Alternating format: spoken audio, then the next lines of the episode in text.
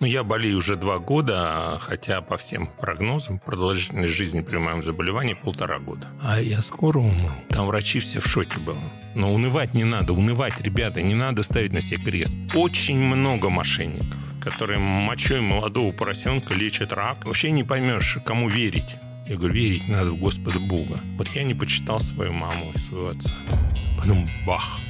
Откуда? Господь за гордыню мою мне послал. Есть препараты иммунотерапии. Почти со стопроцентной вероятностью убирают рак груди. Одна ампула стоит миллион рублей. А вы тут мне деньги такие закатываете. Вообще с ума сошли, какие деньги. Чем больше человек употребляет молочных продуктов, тем больше вероятность развития рака. Кока-кола – это путь в онкологию.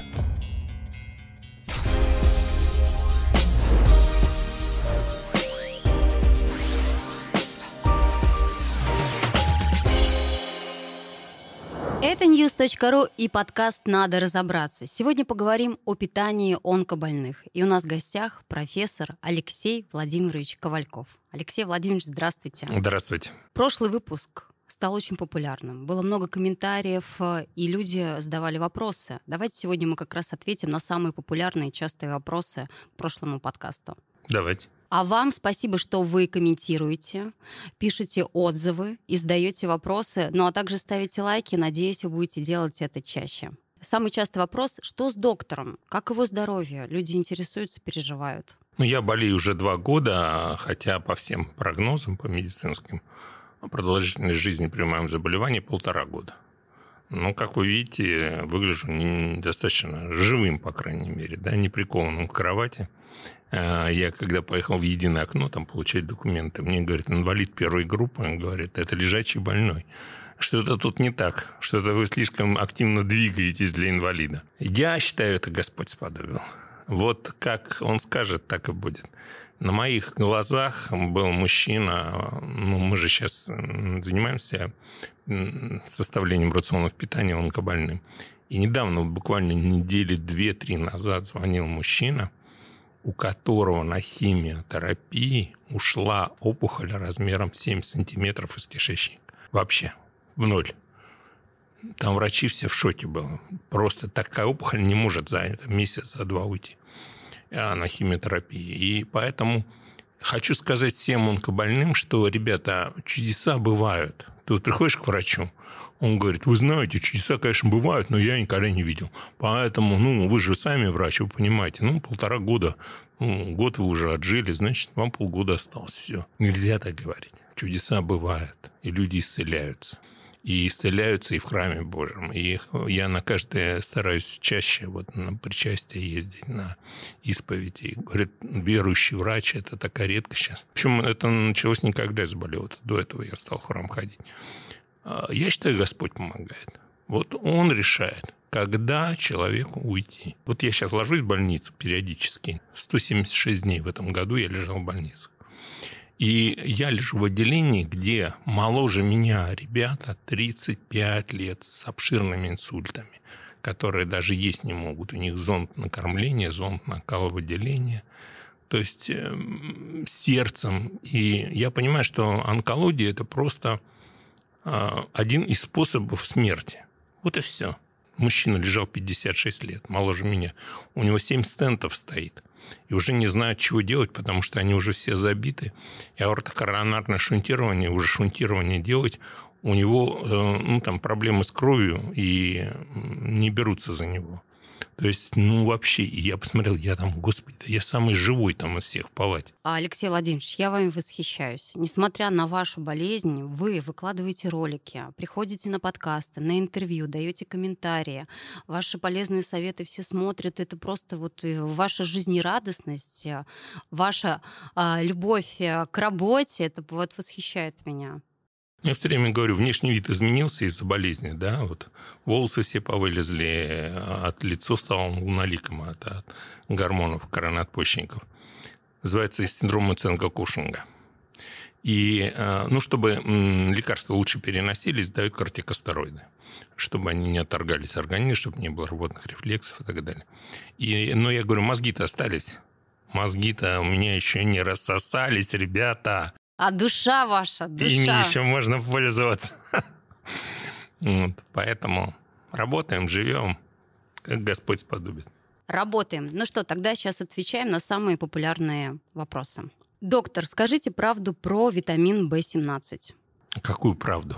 Ну вот не знаю, какая-то правда. Или расскажите, наверное, подробнее про этот витамин. Вы знаете, я, честно говоря, не знаю ответа на этот вопрос, потому что я не занимаюсь конкретными витаминами.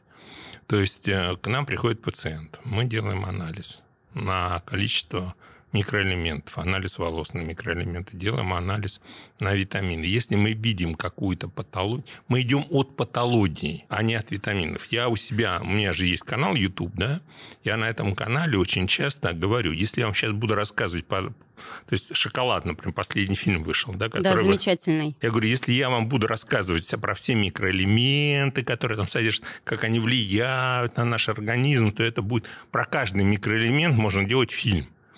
Вам это будет интересно? Скорее всего, нет. Вам интересно, чем этот продукт отличается от другого продукта, скажем. Какие у него есть ноу-хау, особенности.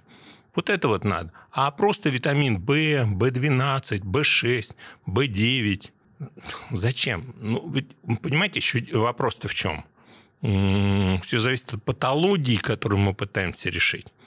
А, на ребенка он действует по одному, на взрослого человека с болезнью он действует третьим. Его нельзя, например, назначать при онкологических заболеваниях. Нельзя. Да? Нельзя. Витамины группы В не рекомендуют назначить при некоторых онкологических заболеваниях, скажем так. При проведении химиотерапии нельзя назначать. А вот при лучевой терапии можно назначать. Поэтому вот отказываемся мы или его принимаем, это очень сложный вопрос. Потом любой витамин, он работает как хилатный комплекс. То есть это целый комплекс. Это хорошо сказал э, профессор Дадали. Я его давно академиком называю, потому что он достоин этого звания. Он сказал, что работает вот то, что вы покупаете в аптеке, витамины, да? например, аскорбиновая кислота. Это только девятая часть нет, вру, шестая, он сказал. Шестая часть полноценного витамина С, который вы, например, получаете из шиповника, или из черной смородины, или из киви. Там 9 еще частей. Там аминокислоты, еще какие-то микроэлементы. То есть вот это все называется витамин С. А аскорбиновая кислота – это только... Поэтому в зависимости от того, какой это витамин В, купленный в аптеке, где это просто химическая формула, или полученный из продуктов питания, тоже другое. А источником витамина В обычно является хлеб, мучные изделия. Поэтому но при лучевой болезни B6, B12 э, можно, да, ставить, а, принимать? Опять же, нужно понимать, какое заболевание. Потому что онкология груди нельзя, онкология женских половых органов нельзя, онкология простаты нельзя. А вот, например, при каких-то других заболеваниях онкологических можно, но надо смотреть на стадийность, на то, как развиваются сами клетки. Меня часто спрашивают, доктор, ну что вам трудно вот написать питание для больных раком желудка, например, и опубликовать его, чтобы все знали. Я говорю, мне надо смотреть, какие клетки. Там, скорее всего, э, карцинома. Но э, я должен понимать морфологию, тонкую, потому что от этого зависит, чем питается эта клетка, как она развивается. У одного онкологии он сгорает за месяц, а другой живет с ней годами это тоже зависит. У одного она иммуно, иммунология цепляет, другого не цепляет. Ну, онкологические больные понимают, о чем я говорю. Второй вопрос. Как правильно питаться при раке поджелудочной железы? Ну, хотя бы основы, что нельзя есть? При раке поджелудочной железы особого питания не требуется, но давайте я просто расскажу. Дело в том, что все вот эти раки, онкологические заболевания, они состоят из эпителиальных клеток в основном. Поэтому рак поджелудочной железы – это чаще всего карциноматозные клетки. Институт васкуляризации в Калифорнии лет 10 назад доказал, что в каждом человеке существует не просто клетки, а микроопухоли. Человек может до старости жить, и у него не будет рака. Причем у всех стариков уже обнаруживают раковые клетки, уже а отнюдь не маленькие. Особенно щитовидной железе у женщин, которые дожили до 80 лет, например. Так вот, в какой-то момент вот эта маленькая клетка, не клетка, говорю все время, опухоль, размером шарик шариковой ручки, начинает по каким-то параметрам, происходит два независимых события, которые никто не может объяснить. Первое. Не от нее, а к ней начинают расти сосуды, называется стадия васкуляризации, и одновременно она блокирует огромную, это вот как вот башня, вот эта Буршалиф, или как она называется, в Дубае, да, стоит, и вот маленькая антенка наверху башни, вот соизмеримая, да, вот эта опухоль, она вот антенка, и она блокирует вот эту всю башню, а башня – это иммунная система. И не дает клеткам иммунной системы, Т-киллерам, Т-супрессорам распознать эту клетку. И вот эти два события, они необъяснимы с точки зрения науки. Вообще.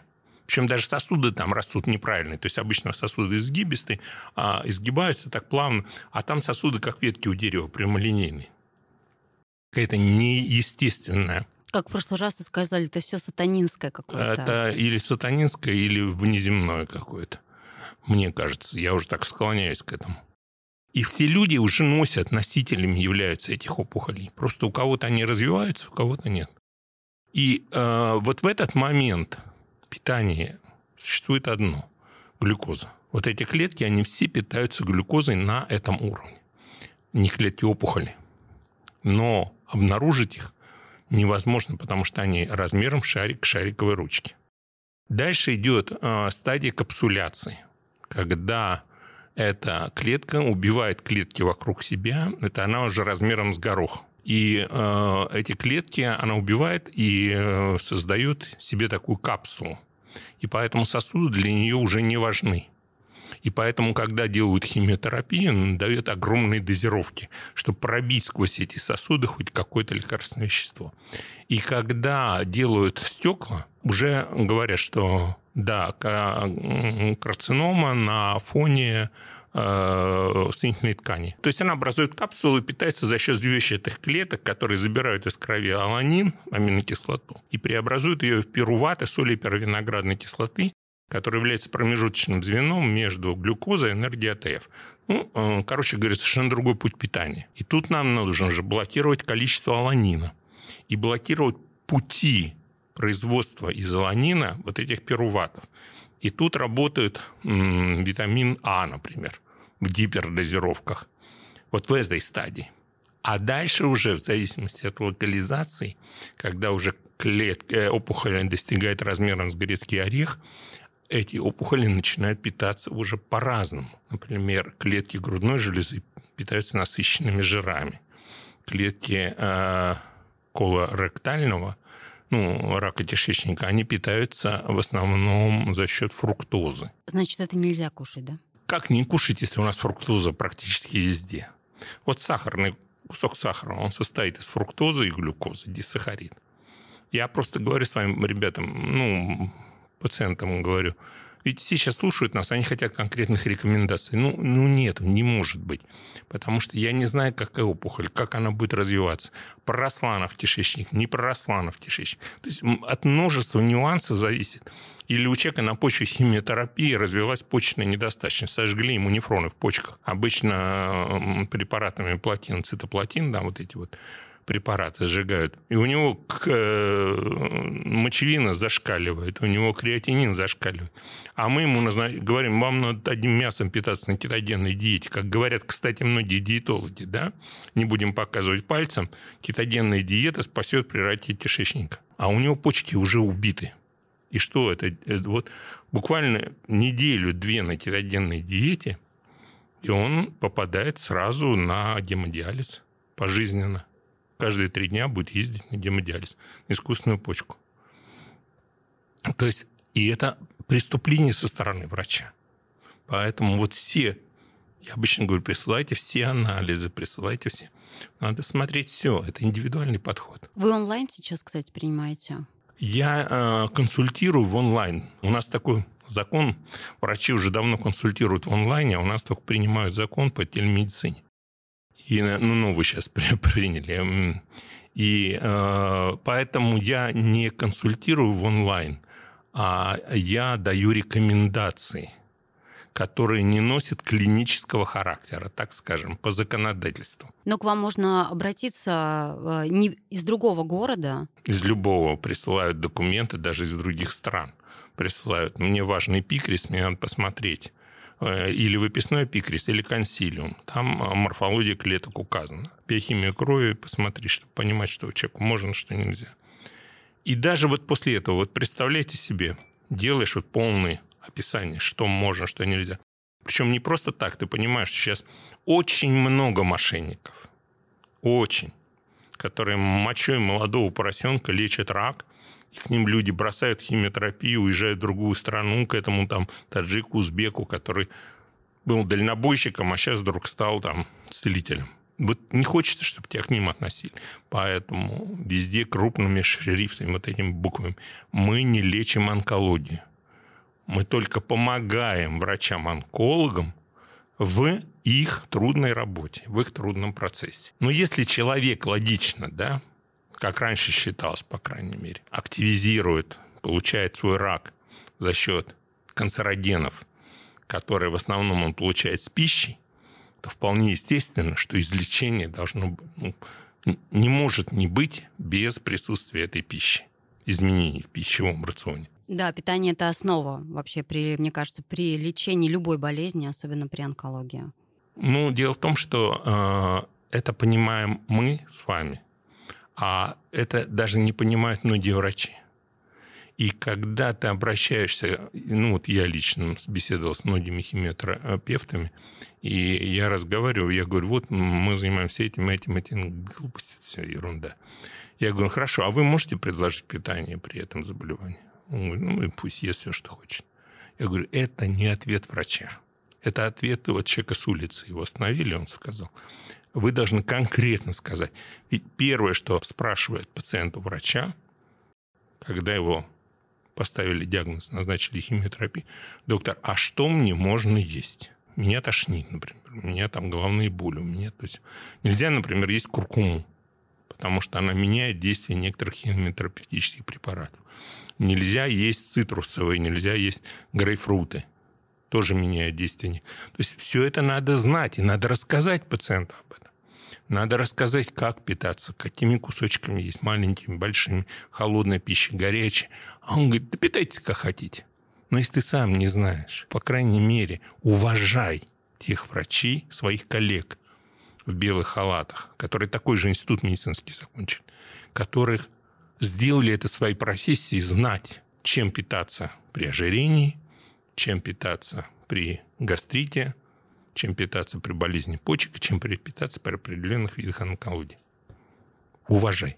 Алексей Владимирович, здравствуйте. Я из Карганды. Мой муж сейчас проходит химию и в больнице. Им дают кашу молочную и кефир. Диет-врач, значит, осознанно вредит больному? Но тут непонятно, какой рак. Да, да поэтому дело в том, что очень много таких писем приходит. Прям тоннами начинаешь говорить, ну вы пришлите документ, но это же платно будет тогда. Я говорю, конечно, а так вам сказать не можете, что ли? Нет, не могу. Почему, что вам жалко, что ли? Вот вы вот только за деньги работаете. Я говорю, извините, это моя работа. Вот вы, например, э, слесарь машины ремонтируете. Я приеду, вы мне отремонтируете, коробку переберете, я вам пожму руку, скажу спасибо и уеду. Вам что, жалко мою машину отремонтировать? Да, жалко, что ли? Ну, вообще, я тем более инвалид, приехал к вам. А вы тут мне деньги такие закатываете. Вообще с ума сошли, какие деньги. Сумасшедшие. Это моя работа. Я не беру взяток. Я не... Я конкретно беру за свою работу. Сколько стоит ваша работа сейчас? Ну вот составление полностью рационного питания для каждого онкологического больного, плюс еще онлайн-консультация в течение получаса, где я разъясняю некоторые нюансы и отвечаю на вопросы, стоит всего 5000 рублей сейчас. Следующий вопрос. Мне химиотерапевты сказали, что фолиевую кислоту надо пить постоянно, но у меня рак молочной железы с метастазами в легких, а вы бы сказали, что эту кислоту нельзя принимать Есть при научные раке. исследования, а, есть у меня группа ВКонтакте, там небольшая группа, там есть прям статья конкретно про фолиевую кислоту, и она опирается на научные исследования, не просто научные исследования, научные исследования взяты из западных научных журналов, наподобие наших ваковских журналов. Поэтому почитайте сами, решите сами. Но нельзя. Я, я не буду давать комментарии, вот не видя пациента. Это мой принцип. Я должен понимать пациента, я должен понимать, что там за опухоль. То есть это неправильно, когда вот мы собираемся уколоться, как бабки, и начинаем... А вот той-то надо это, наверное, а вот это вот на это, а ей надо глисты выводить. Вы все-таки доктор, да, правильно, нужно смотреть анализы, смотреть, э, что написал э, доктор, рекомендовал онколог, поэтому и от этого отталкиваться. И тем более я никогда публично не буду опровергать действия другого врача. Это врачебная этика. Я могу позвонить этому врачу, связаться с ним и сказать, что доктор, вы не правы. Ему тет-а-тет, что без пациента. Но публично вот так заявлять, доктор, вы не правы. А потом мне пишет, один говорит одно, второй говорит другое. Говорит, вообще не поймешь, кому верить. Я говорю, верить надо в Господа Бога. А врачу надо или доверять, или не доверять. Если он логически вам все объясняет, у вас это легло, в душу, то, наверное, это так. Наверное. Да, то это значит, ваш доктор, ему нужно доверять. Ну, наверное. А можно сметану и творог, если рак легкого? Никогда не ела, а теперь ем. Химиотерапию не делали. Лидия Караганда. При раке грудной железы нельзя, при раке легкого можно. Вот у нее рак легкого можно. как раз. Можно, да? Ну, я бы молочку все-таки убрал.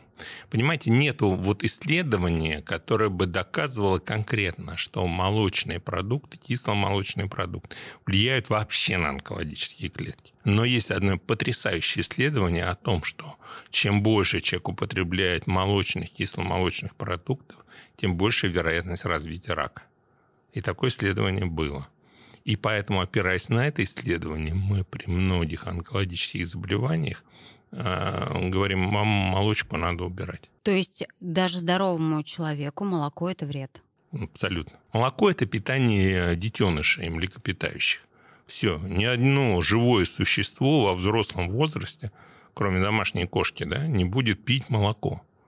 Ну, это неестественно в природе. Единственное, это человек, который начинает его пить. Ну, тоже огромный фильм есть у меня на моем канале YouTube. Я не хочу просто пересказывать. Кто захочет, зайдет, посмотрит. Скажите, а вещества капусты брокколи, они ведь влияют на ограничение роста всех капилляров или только на капилляры онкоклеток? Если на все, то как быть с теми тканями, где они нужны? Ну, во-первых, там не на капилляры, там сразу несколько веществ – а, индол трикарбинол, еще, еще там вещества, которые входят в состав брокколи. И, кстати, надо сказать, что в ростках брокколи этих веществ примерно даже не в 10, а примерно в 50 раз больше. Поэтому многие мои пациенты даже до знакомства со мной уже выращивают ростки брокколи и каждый день добавляют себе в салат. Кому-то они нужны, кому-то нет, но они не влияют на сосуды, они влияют на там более сложный механизм влияния. Кстати, вот следующий вопрос был о, от нашего зрителя, как проращивать брокколи. Продают такие вот, как бидоны квадратные. Четыре штуки, заливается водой, а, сверху там такая сеточка, на нее кладется марля мокрая и высыпаются семена брокколи. И все сначала закрывается, потом открывается под лампой или на окне – и у вас просто колония, вы не успеваете срезать. Каждый день вы идете срезать э, брокколи. С учетом того, что надо 50 грамм бросков брокколи, то у вас это целая ферма, которая... То есть одна закончилась, вы засеваете ее, вторая у вас на подходе, третья там еще только прорезаются эти. Это очень интересно для тех, кто любит этим заниматься. Я, например, купил такую штуку, и меня хватило на месяц. Через месяц я перестал это делать. Вот. Но сейчас есть такое вещество лейкопен. Это вещество входит в состав томатов. И вот при моем заболевании оно очень полезно. И а, его примерно тоже в 20 раз больше в томатной пасте. И каждое свое утро, после того, как я попью кофейку, мне жена приносит такую пивную кружку, 4 столовых ложки томатной пасты, разбавленной водой томатный сок. Вкуснятина потрясающе. И я ее выпиваю.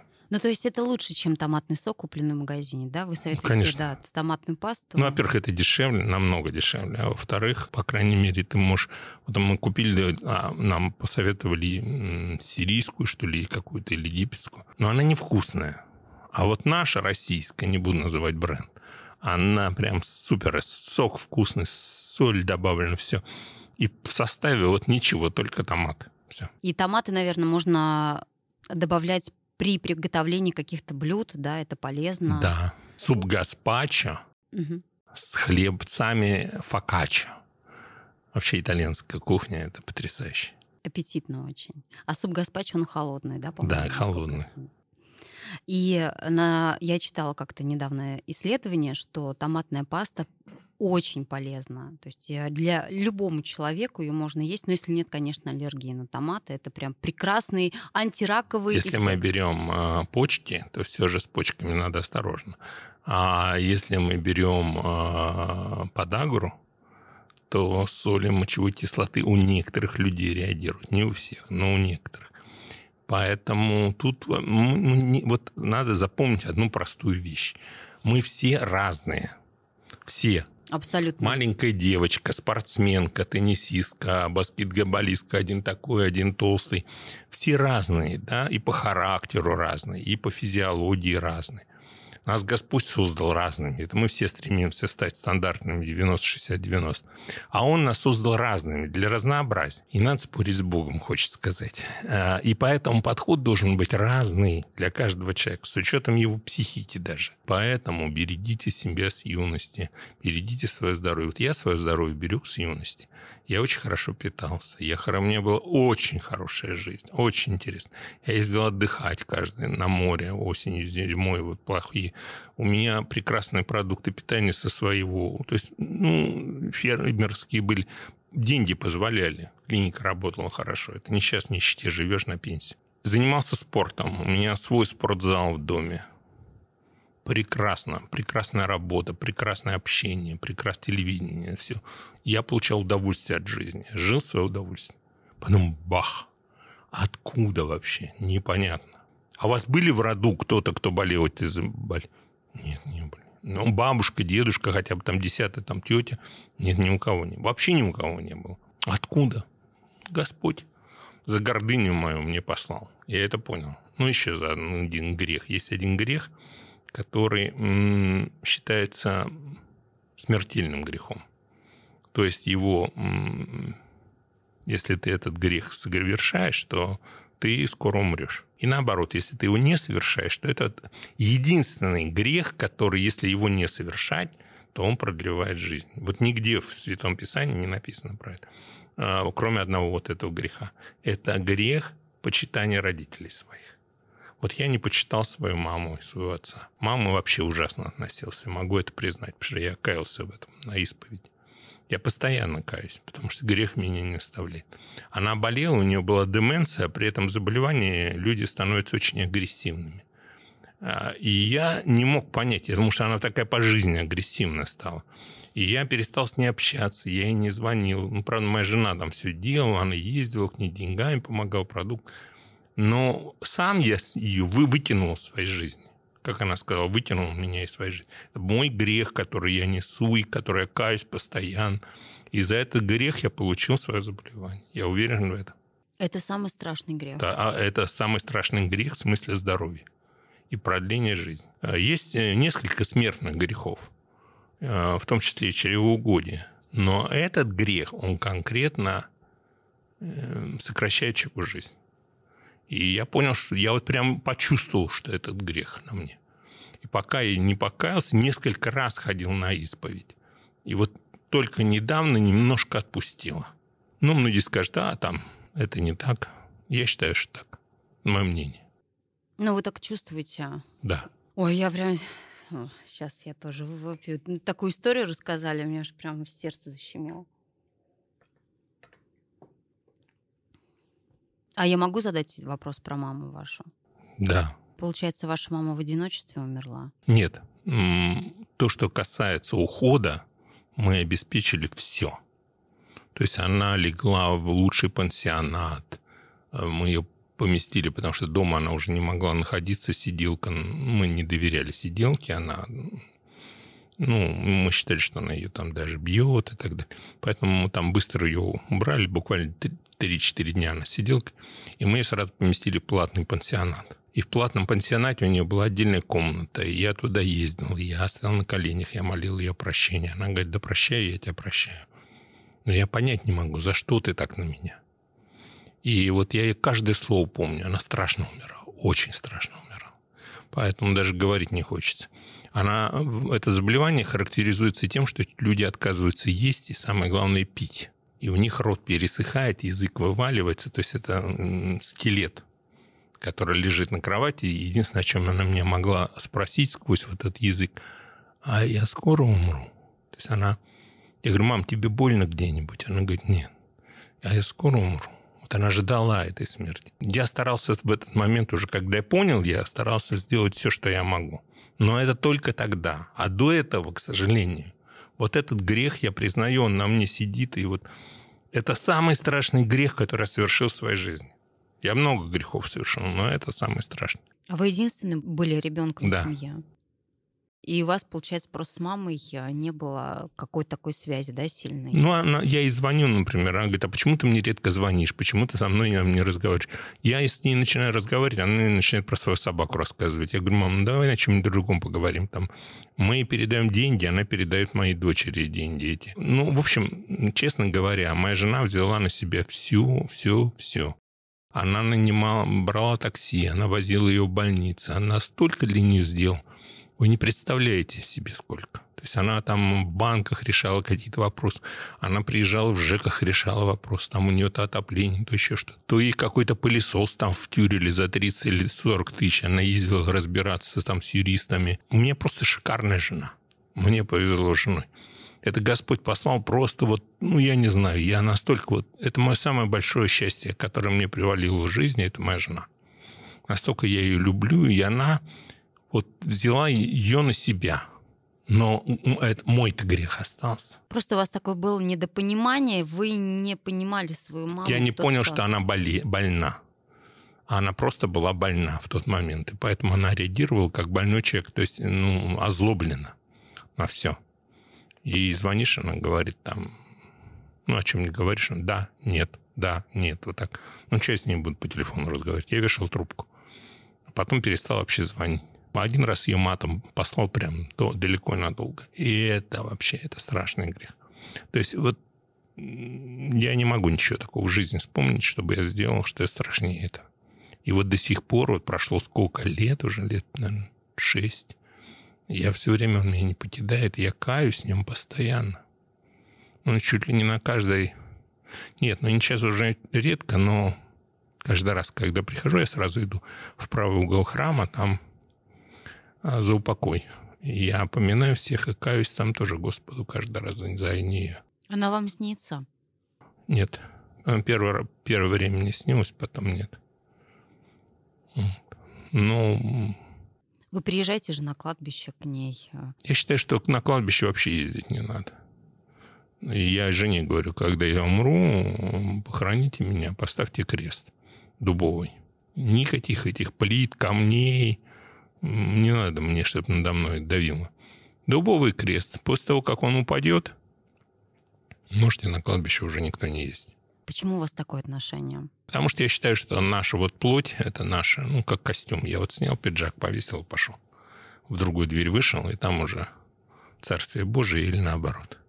А костюм, куда он девается потом? Я столько раз видел, как врач, как уходят люди – что я понимал, что тело вообще никакого значения не играет. Душа играет. Первые 40 дней – это вот как раз прохождение мытарств. А, но они исчисляются после девятого дня. Многие считают, что с первого дня. Нет, после девятого начинается 40 дней.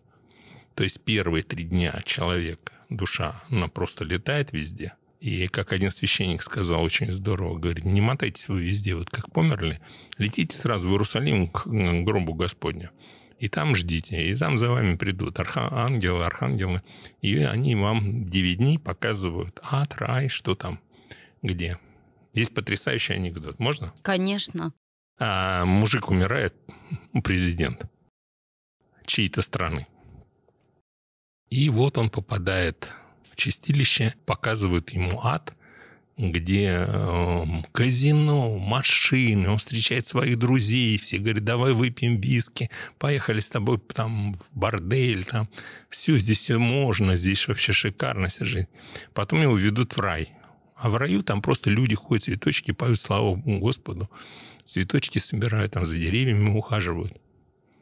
Его спрашивают, как, ну ты сам-то куда хочешь? Он говорит, ну, честно говоря, мне, конечно, больше в ад. Ну и попадает в ад, а там пустошь, эти люди в робах, их мучают. Он говорит, ну я же видел совсем другое. Он говорит, ну это рекламная кампания была. Доктор, вы сказали, что молоко и сыр нельзя.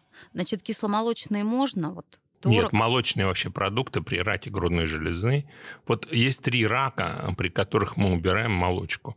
Это рак яичников, рак матки, предстательной железы и рак груди. Вот молочку мы убираемся. При раке груди мы убираем фитоэстроген, то есть бобовые. Соевые, например. Потому что есть даже препараты назначают, которые блокируют эстрогены. Химиотерапевты. Поэтому фитоэстрогены мы тоже убираем. Но там много тонкостей. Вот угу. Так трудно отвечать на эти вопросы конкретно. А вообще сыр тоже нельзя никакой? Ну, как нельзя? Иногда можно. Но мне одна женщина была, говорит, я 2 литра молока в день выпиваю. Вот это вот нельзя. А если вы с кофе берете кусочек швейцарского вонючего сыра, сделанного в Подмосковье, да, хорошим мастером, то Ну да, ради нет? вкуса, так, да, чтобы вот... ради аромата. Да, аромата, чтобы себя побаловать, так скажем. Так, следующий вопрос. Добрый день. Вы рекомендуете брокколи, но в брокколи есть фолиевая кислота, которая помогает регенерировать клетки. И сами говорите, что эта кислота провоцирует бурный рост злокачественных новообразований. Не всех. Поэтому брокколи мы назначаем не всем. Вы поймите, тут все индивидуально. Есть заболевания, при которых можно брокколи, а есть при которых мы не назначаем брокколи. Люблю брокколи, люблю его чуть-чуть э, в альденте, чуть-чуть в воду такую, которая кипит. С чесночком? Нет, с чесночком я не пробовала. О, Вкусно? вообще супер. Приходишь домой, запах чеснока, и на столе вот это с дымком, с паром идет этот брокколи. Надо попробовать обязательно. Спасибо за рецепт, сделаю дома. Кстати, чеснок очень полезен при раке желудка. А он, наоборот, не раздражает стенки желудка? Если раздражает, надо смотреть, но обычно ведь рак желудка бывает разный. Да?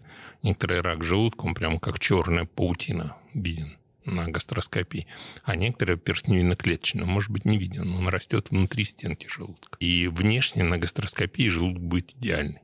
Говорят, честно, надо делать гастроскопию, колоноскопию. Есть виды рака, которые не видно на гастроскопии, колоноскопии. Есть виды рака, которые не видно даже на ПЭТ-КТ, не только на КТ. То есть, когда он вводит радиоизотоп глюкозы, помечено, и э, раковые клетки васкуляризации насыщаются этой глюкозой, просто пожирают ее, и начинают эти опухоли и метастазы светиться просто как атомная электростанция. И очень информативное обследование. Но при некоторых видах рака, вот рак есть, а ПЭТ-КТ показывает, что ничего не светится, потому что эти клетки не питаются глюкозой. Кстати, а, доказательство того, что питание играет роль в онкологии. Да? ПЭТ-КТ делается именно на глюкозе, не зря же. И эти клетки активно пожирают ее.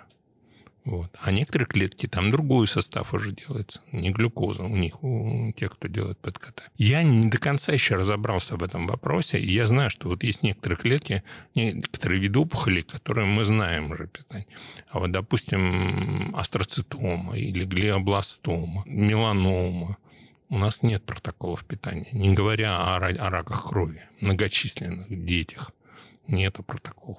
Поэтому я мечтаю создать большую клинику, чтобы у меня сидели морфологи, которые разбираются в морфологии клеток, которые знают, какая клетка чем питается. Вот у них работа будет. Два, два человека я посадил изучать зарубежную литературу, статьи, научные именно статьи.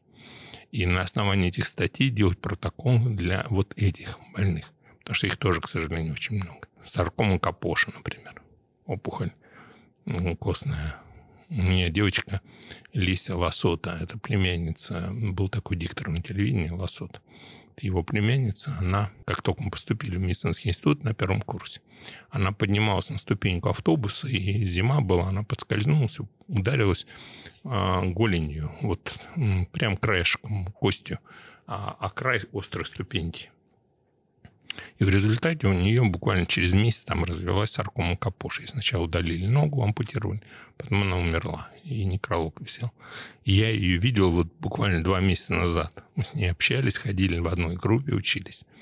Вот так. Поэтому все опухоли разные. Дальше продолжим. Подскажите, о каком конкретном генетическом анализе сказали вы в конце интервью, вот в прошлый раз? Есть определенные анализы, ну, есть эм, определенные препараты, которые, кстати, появляются все новые и новые, каждый месяц практически новый выходит, и берут на определенные маркеры. То есть показывают, чувствительна эта опухоль к этим препаратам иммуно иммунология, иммунная терапия.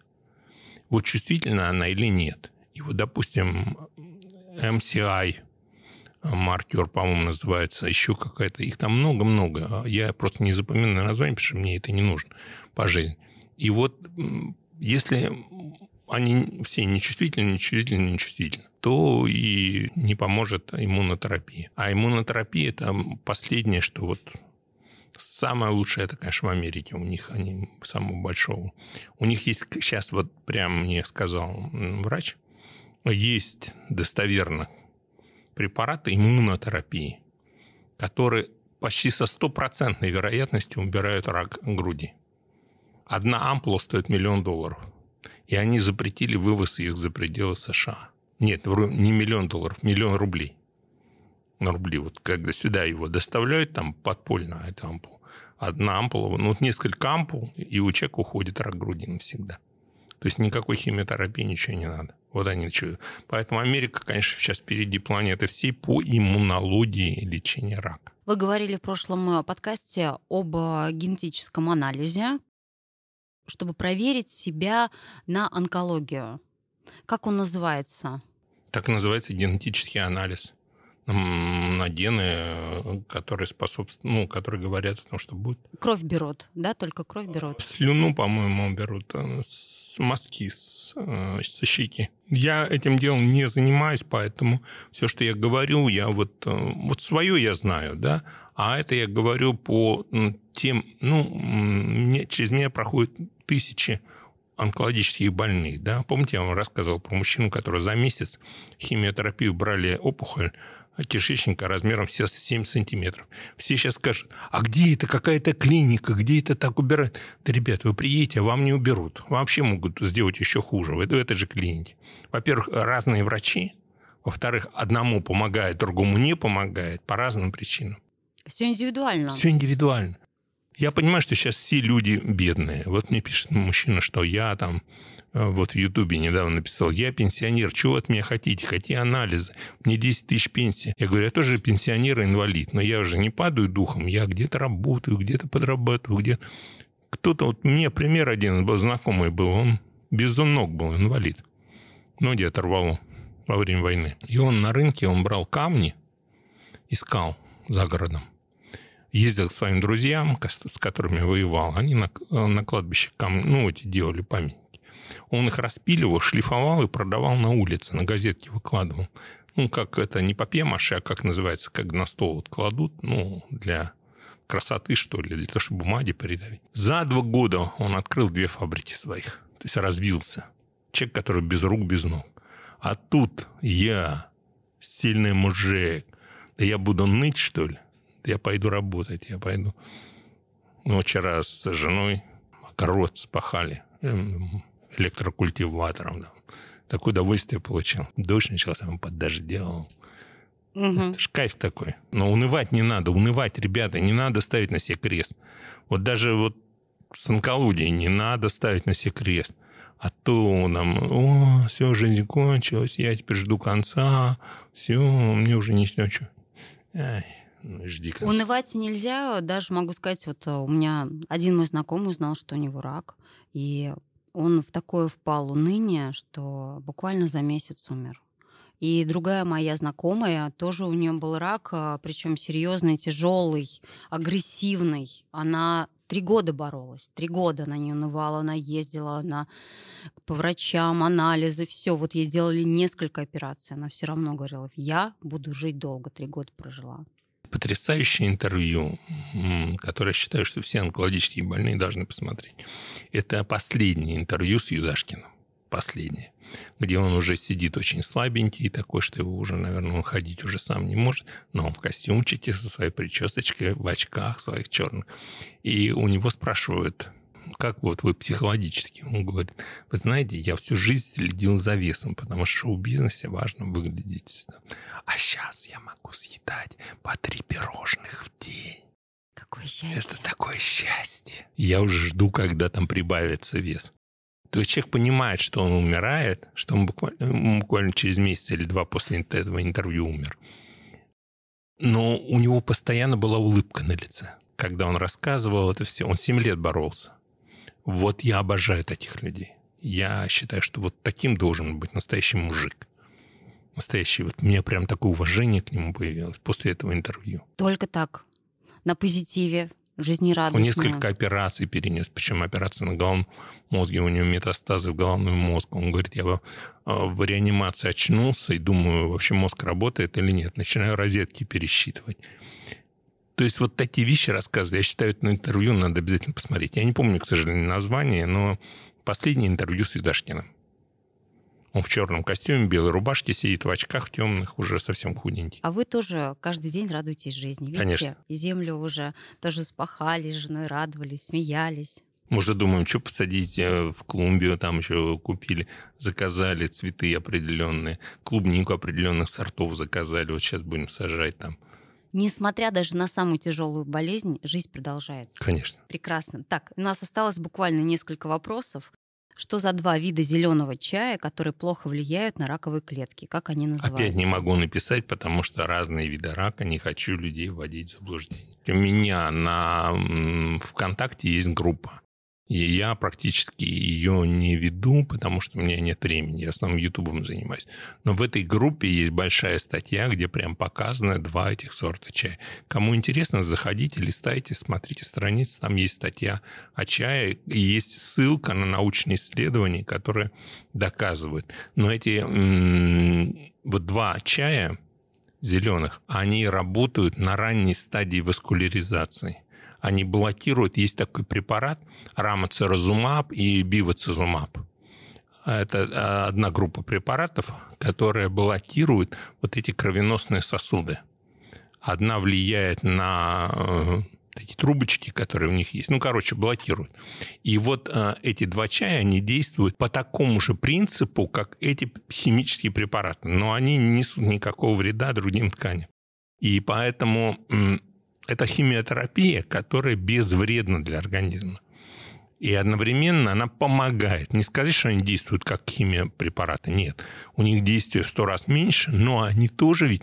Тут ведь важно каждый процентик, каждая вот мелочь важна, правильно? Конечно, все важно. Да. Занимаешься ты физкультурой или нет? Мне в зал запретили ходить, только на беговой дорожке. Такой жизнерадостный, так здорово. Просто пример для многих. Запомните меня таким. Давайте дальше. У нас буквально несколько вопросов осталось. Чем питается рак легкого? Тут трудно сказать, нет еще протоколов для рака легкого, но, скорее всего, он питается тоже аланином, потому что, скорее всего, это эпителиальный рак. Если он эпителиальный, то это... Ну, там сложная схема. То есть аланин надо убирать и продукты, содержащие аланин. А это какие продукты? Это всего там... Ну, во-первых, аланин содержит практически все продукты животного происхождения. Поэтому убираем только те продукты, которые содержат много аланина. Я не буду сейчас их перечислять, потому что люди с дуру начнут себе отказывать. А есть такое состояние кахексии, когда человек истощен ему, а потом скажешь, какой доктор вам дурак назначил, у вас истощение, а вы еще и этот продукт убрали Вам хоть что-нибудь надо есть. Запомните одну вещь, вот э, все, кто онкологически больны, от онкологии умирают только в состоянии кахексии, то есть истощения. Практически я в свою жизнь не слышал и не видел ни одного пациента, который бы умер, имея мышечную массу какую-то от онкологии. Поэтому бойтесь кахексии, бойтесь недоедания, чем переедания, потому что наступает момент, когда человек просто не может есть. Вот как при вот деменции, да? И э, как Юдашкин говорит, я три пирожных съедаю, мне весы чуть-чуть смещаются в плюс, я уже радуюсь. Поэтому вот нельзя, вот я сейчас скажу, вы ограничиваете, а, а это мне услышит человек, который находится на состоянии кахексии. И это будет той каплей, которая толкнет его вот к концу. Зачем? Следующий вопрос. А на море ездить можно с онкологией кишечника? Можно. Почему нет? Нужно солнце не запрещено, вот если он, онкология? Запрещено будет моментально. Понимаете, в чем дело? Во-первых, онкология, мы смотрим какая, да, опять, одно и то же. Химиотерапию проводили, проводили. Химиотерапия моментально кожа реагирует. То есть вы позагораете, у вас прям кожа слезать будет. Не то, что там 15 э, минут походите под солнцем, даже не, просто, не, не лежа, у вас лицо все облезет. Там очень жесткие параметры. Но поехать на море искупаться, да, вот. Это можно совершенно спокойно, да. да. Но ну, постоянно шляпа с этими. Угу, с полями, с широкими. Да, чтобы не под солнцем. Кремом СПФ. Кремы, я против этих кремов. А вот, например, массаж. Раньше не разрешали онкологическим больным делать. Сейчас американцы заявили, что это никак не влияет абсолютно. Поэтому массаж, вот я записан на массаж, у меня икры ног забиты из одного препарата он забивает сосуды. И мне, я делал, ну, опять же, массаж, например. Вот я делаю массаж ног. А у какого-то человека образуются тромбы за счет химиотерапии, тем же бивацизумабом по клитоксалам точнее. И за счет этого у него может быть флотирующий тромб сидит а, там в ногах, да, в сосуде. То есть он тромб, который на ножке, он так болтается от слова флот, плавать, флотирующий. Он может оторваться, пойти тромбоэмболии легочной артерии, он тут же умрет на этом столе, на массажном. Поэтому обязательно надо делать УЗИ ног, УЗИ сосудов ног, прежде чем идти на массаж, хотя бы, да, посмотреть состояние, потому что мы боимся флотирующих. А вот другая химиотерапия не дает таких вещей. Можно смело идти на массаж.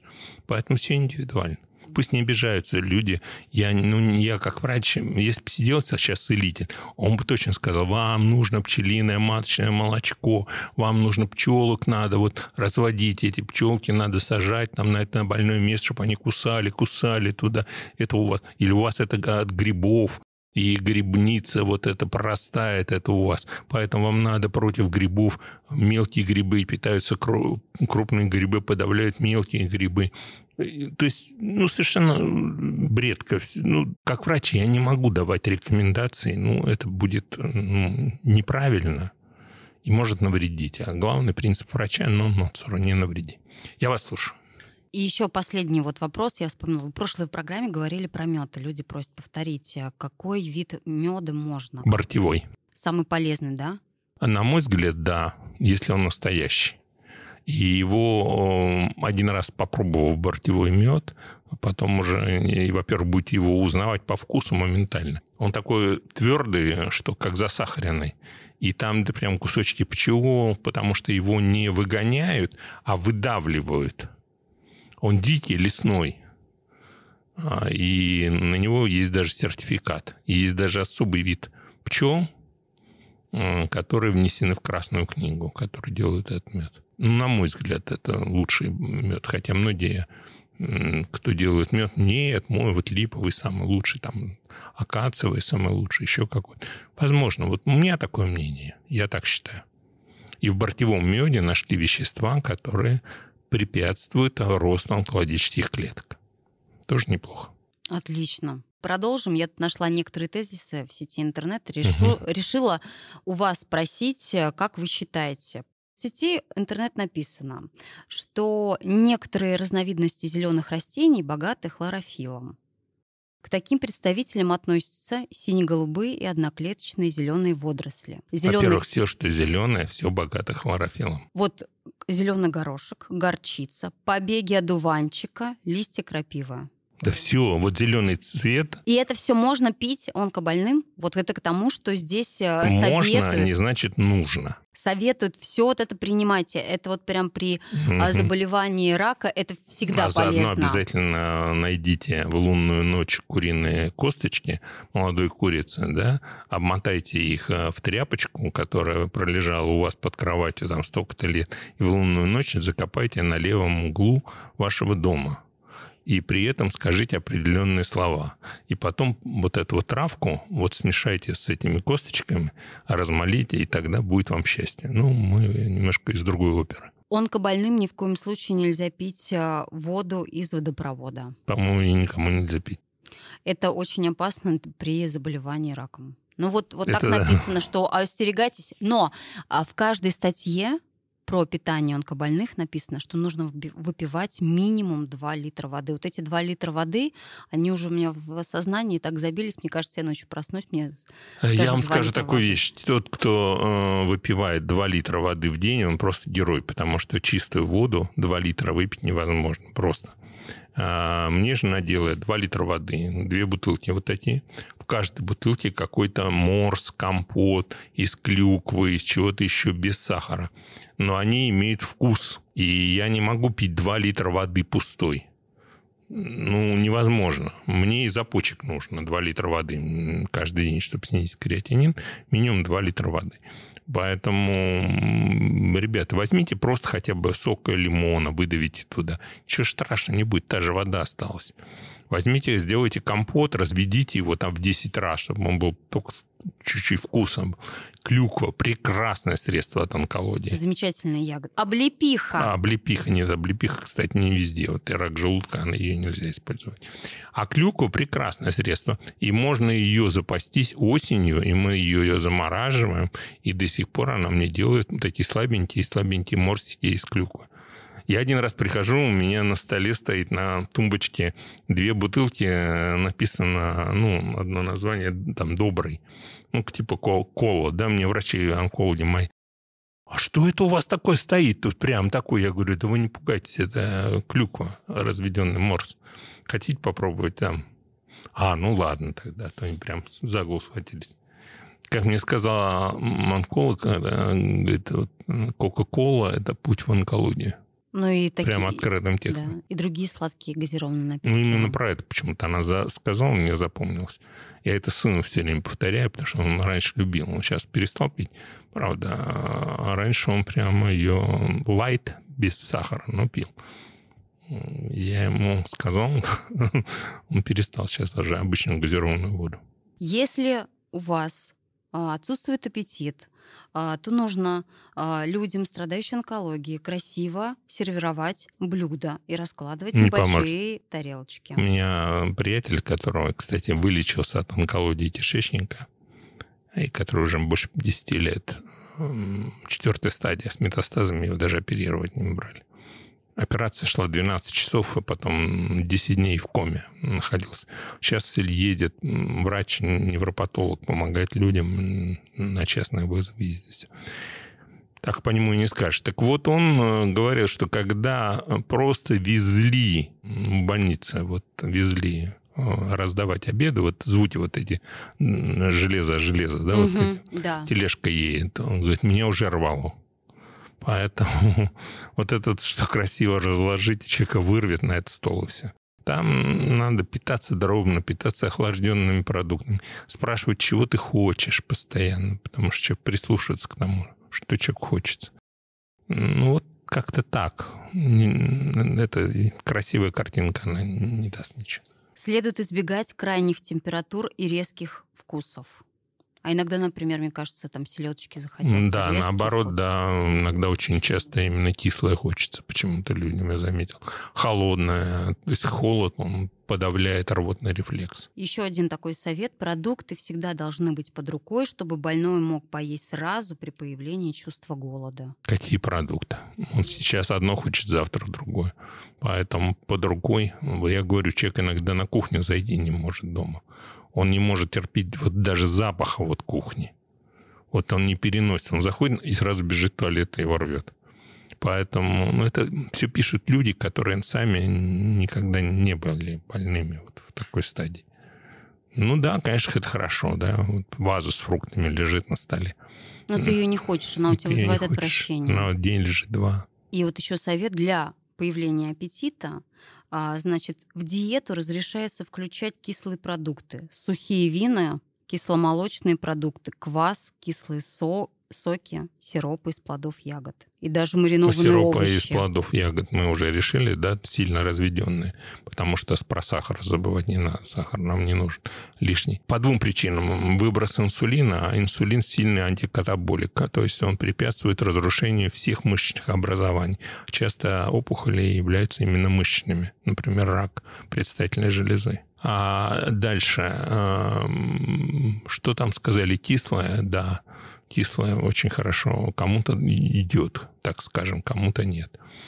А, Вот сейчас делают, знаете, вот такие сборные, как сказать, уже специально протеиновые смеси для онкологических больных в состоянии каких... Вот они, многие мои пациенты говорят, а вот мы купили такие смеси, там магний, все, все микроэлементы, они нужны в состоянии кахексии, когда уже близко к нему подошли. А если вы не в состоянии кахексии, вам эти смеси иногда вред даже наносят. Поэтому не опирайтесь вы на эту рекламу. Это точно не, не всем подходит. Потому что они на, на молочной сыворотке сделаны, а она, как вы знаете, при многих заболеваниях ну, не показана от нее. А квас? Квас, дрожжи. Э, Это исследования проводились еще в Германии во время войны, когда раковые клетки помещали в раствор с дрожжами. И они за одну ночь вырастали уже в опухоль. Поэтому все, что содержит дрожжи... Вы заметили, сейчас дрожжи даже в аптеках исчезли. И не продают в аптеках дрожжи. Поэтому все, что содержит дрожжи, к сожалению, да, там можно выпить ну, там, полстакана вот кваса в месяц или там два-три раза в месяц. Ничего страшного не будет. Мы говорим о системном употреблении в больших количествах. То есть полбутылки в день, там бутылка в день. Красное сухое вино. Только полезно. Содержит ресвератрол, а, содержит, создает помощь, энергию несет. Когор, несмотря на то, что содержит сахар. Даже нашим раненым бойцам раньше всегда давали когор, прям приносили в госпиталях. Об этом сейчас забыли, но сухое красное вино только на пользу. А вот пиво как раз нет, потому что относится к эстрогенам. Коньяк. Коньяк тоже не надо. Вообще крепкие напитки. Я, например, два года назад отказался. Я был практически алкоголиком. Я, ну, как, я не был алкоголиком, но я выпивал в день от полбутылки коньяка от бутылки коньяка за день. Благо мне эти коньяк несли и французский, и любой. Ну, знаете, врачам все время Да, приносят. да. Что врачам приносят? А Коньяк, Вот. конфеты. а, И я в один момент понял, что все, хватит. Потому что я уже стал ночью вставать, чтобы выпить коньячку. Это интересный случай. Я вам рассказывал про помидоры, нет? Нет. М, Значит, стою я ночью, лето. У нас загородный дом. У нас теплица. Там растут помидорчики черри. Я думаю, сейчас налью себе. У меня Хеннесси, коньячок такой хороший был. Я любил Хеннесси, Мягков. И вот эти вот коньяки самые для меня. они. Я наливаю себе бокальчик Хеннесси, одеваю халатик такой, прохладненько, чуть-чуть, ну так, градусов 25 лет, жара. Иду в парник, срываю этот помидорчик, черри, думаю, сейчас выпью. А черри закуска для меня под коньячок под этот. А я жутко боюсь змей. Вообще, вот с детства. Я наступил на змею один раз в детстве, с тех пор вообще терпеть не могу. И вдруг я слышу шипение, прям вот шипение змеи. Я думаю, ну где эта гадюка заползла? Я начинаю медленно выходить из этой теплицы задом. Спотыкаюсь о порог, проливаю весь коньяк, падаю на газон. А потом оказалось, что у меня просто поливочная система запустилась ночью автоматически. И там, значит, воздух сначала сходит, вот это шипение шло. Это к вопросу о чем? О коньяке, о, том, коньяке. что да, вы так хотели. Не надо. Крепкие спиртные напитки убираем, оставляем сухое красное вино. Могу рекламу сделать э, не потому, что они мне заплатили, но я считаю, что из наших вин а, кубанские вина лучше всего. Фанагория, например. Недорогие, но качественные. А, а из импортных вин, хотя я вот разговаривал с Милье, лицо сделал, когда сказал, что кубанские вин. Говорю, ну, конечно, ты привык там французский. Но сейчас же у нас же, у нас же сейчас же санкции да, как да, бы. да, да. Поэтому мы же должны поддержать отечественного производителя. Обязательно. А из э, импортных вин вы... Я люблю испанские вина, потому что мы часто раньше ездили на Тенериф отдыхать, ну, почти каждый год. И мы как-то научились выбирать испанские. Мне жена потрясающе выбирает вина. Я вообще не, я не разбираюсь в них. Ну, по этикеткам совершенно. Там стоит тысячи бутылок. Она выберет одну, и окажется шикарное вино. Я говорю, как ты их выбираешь? Как -то? Она говорит, ну, нравится мне этикетка. Вот один раз она выбрала этикетку, на которой нарисован камень. Я даже не запомнил, как вино называется. Потрясающее вино. Мы даже в аэропорту с собой взяли, купили, такое увидели. А очень редко продается испанское вино. А вот коньяк у них вообще никакой. Легко побороли зависимость от коньяка, ну, от алкоголя. А я бы сказал, я ее не поборол до конца. Потому что везде, когда я сейчас кино вижу, как вот берут бокал коньяка, и вот там вот он вот вставляет языки на этом бокале, да, на фоне камина какого-то. У меня внутри все переворачивается. А я каждый Новый год, я садился у камина с бокалом коньяка и не смотрел этот новогодний голубой огонек, где наши старперы все поют, а включал себе фильм «Девчат». И смотрел этот фильм с бокалом коньяка. Потом он шел спать. И у меня такая традиция была. А сейчас Новый год, я даже сухого шампанское не могу выпить. Абсолютно. То есть я дал Господу зарок. Вообще, э, единственное, употребляю алкоголь, это на причастие, вот вино дают с хлебом, все. А так ни в день рождения, ни на Новый год, никогда. Вы большой молодец. Ну, я не... Гордыня должна быть вот так удавлена в человеке. Я не молодец. Я такой, какой я есть, я стараюсь быть еще лучше, стараюсь быть лучше и не для себя, и не для людей, и для Господа. Потому что перед Ним мы все отвечать будем. Перед Ним. А не... И на этом фоне все остальное уже меркнет. Это был подкаст «Надо разобраться». Мы поговорили о питании онкобольных. У нас в гостях был доктор Алексей Владимирович Ковальков. Спасибо вам огромное, Алексей Владимирович. Пожалуйста.